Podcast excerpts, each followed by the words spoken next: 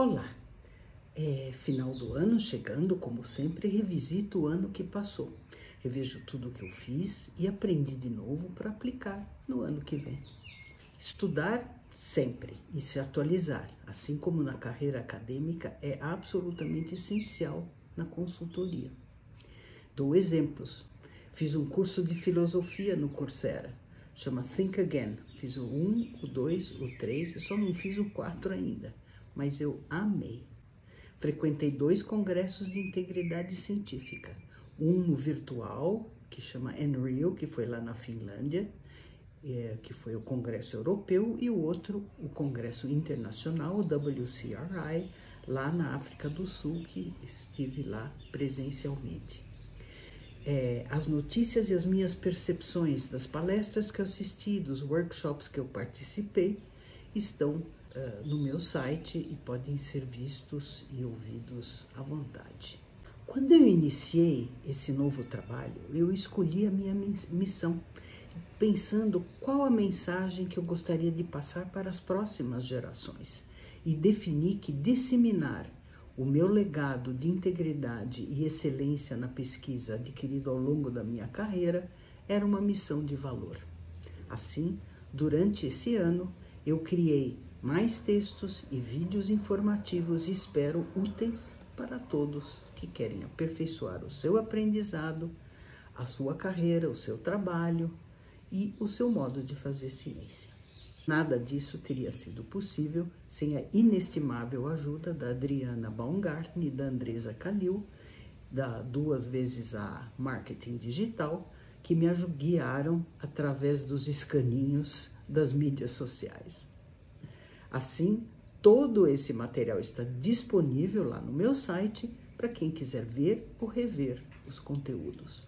Lá poderão encontrar os links para matérias no LinkedIn, no Spotify, no YouTube e no Instagram. Ao todo, produzi com maior cuidado, atenção aos detalhes e dando todas as referências, dezenas de conteúdos ao longo do ano. O acesso é inteiramente aberto e gratuito. Espero apenas que, ao usar o material, citem de onde veio e quem escreveu. Afinal, mesmo não se tratando de literatura estritamente científica, eh, são textos e documentos que eu escrevi e gravei. Então, peço que deem origem para não configurar plágio de texto e de ideias. Recebi também várias encomendas de trabalhos muito interessantes e desafiadores, em temas tão diversos como avaliação por pares, implantação de um centro de pesquisa clínica e biossegurança e segurança cibernética. Sobre esses temas também há vídeos e textos para quem quiser se informar mais a respeito. O que une essas atividades e serviços é a questão central de como trabalhar e se comunicar com qualidade para se fazer presente para a nossa plateia. Pensando nisso, um dos projetos previstos para 2023 será a tradução para o português de documentos relevantes para as boas práticas e integridade científica.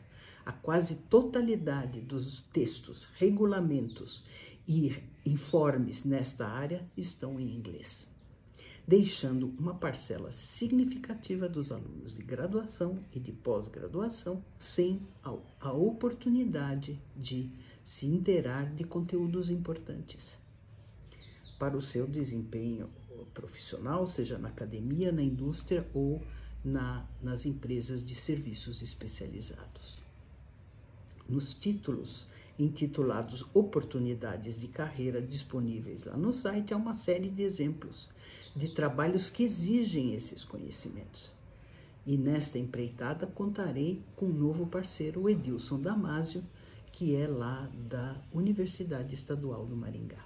E o que mais está no radar de 2023? Bom, um tema cada vez mais importante na esteira das preocupações globais e das mudanças climáticas é a necessidade de adequar todas as atividades humanas às exigências de diminuir a pegada de carbono global. E, sem dúvida, a questão da sustentabilidade na pesquisa científica. Conto aqui sobre o evento de reconhecimento ocorrido em 25 de agosto lá no Hospital Albert Einstein, do qual participei, junto com centenas de pessoas que partilharam desta jornada. Estive ao lado do meu ex-chefe e parceiro de muitos anos, Luiz Vicente Riso, da minha mais recente e tão estimada amiga Clarice Raidamos, a arquiteta encarregada dessa construção, e a minha colega, amiga de todas as horas, Natália Torres. Foram inúmeras horas de dedicação, planejamento e soluções inovadoras que culminaram na criação de um centro de pesquisa experimental moderno, eficiente e sustentável, capaz de fazer frente às rápidas mudanças no horizonte da ciência biomédica ao lado, naturalmente, de todas as instalações necessárias a um desempenho da pesquisa como um todo e também da Faculdade de Ciências da Saúde, a FICSAI, que se transformou num marco do moderno ensino de medicina, enfermagem e outras carreiras correlatas. Todo este trabalho culminou no magnífico novo edifício sede do Instituto de Ensino e Pesquisa da Sociedade Beneficente israelita brasileira Albert Einstein, que foi planejada e construída para ser um ícone de sustentabilidade, o que vem de encontro com as nossas preocupações mundiais, das quais estou falando. Um artigo publicado agora, ao final deste ano, na revista The Scientist, discute em maior detalhe esse assunto, sob o título de Green Lab Initiatives Take Root Around the World. Cita o My Green Lab, que é uma empresa sem fins lucrativos que busca ajudar os pesquisadores a melhorar a sustentabilidade em seus respectivos laboratórios, oferecendo cursos e consultoria. E Julie Sezan, pesquisadora do Boston Children's Hospital da Universidade de Harvard, fundou o BCH Green Labs para ajudar grupos de pesquisa a diminuir a sua pegada de carbono. Há várias estimativas que apontam com um consumo de energia muito alto, especialmente em laboratórios de pesquisa biomédica. Um fluxo laminar ou um congelador de ultra baixa temperatura podem, por si só, apresentar um consumo equivalente ao de uma residência. Já imaginaram? O My Green Lab já tem em seu portfólio parcerias com mais de mil laboratórios em 36 países e oferece a possibilidade de uma certificação voluntária após a revisão do uso de energia e equipamento, gestão de resíduos, entre outros. Exemplo, existe a recomendação de manter os congeladores, que normalmente são usados a menos 80, mantê-los a menos 70 graus Celsius. Isto reduz o consumo de energia em 30%. E há várias outras iniciativas nos Estados Unidos, no Canadá, no Reino Unido. A Universidade da Califórnia firmou a parceria com o My Green Lab para alcançar a neutralidade de carbono em todos os seus campi até 2025. E o NIH americano está discutindo como atrelar o investimento em sustentabilidade pelo pesquisador à possibilidade de financiamento. Em resumo, a sustentabilidade já faz parte das boas práticas na pesquisa. Mais um item para nos aprofundarmos. Quer saber mais? Então vá no site lá do My Green Lab. Há iniciativas para diminuir a pegada de carbono nas editoras científicas, principalmente usando o acesso aberto. Uh, e existem também iniciativas para diminuir a pegada de carbono na pesquisa clínica.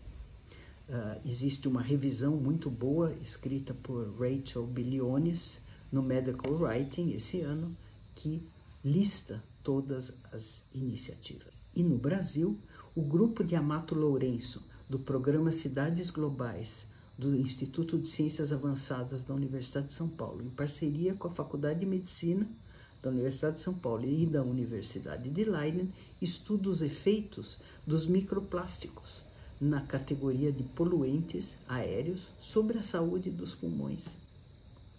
Outro tema recorrente será o da inteligência artificial e os seus impactos na ciência, nas boas práticas, no ensino e na sustentabilidade. Em abril de 2023 terá lugar um evento na Universidade de Leeds para debater temas ligados à universidade digital. E, e, eu poderia dar aqui mais inúmeros exemplos, mas eu vou parar por aqui. Em 2023, manterei regularmente as minhas postagens de blogs, vídeos e podcasts nos temas ligados à conduta responsável da pesquisa, dicas de boas práticas, fofocas de malfeitos e tudo que for pertinente, visando a excelência de cada um no seu desenvolvimento e na sua carreira.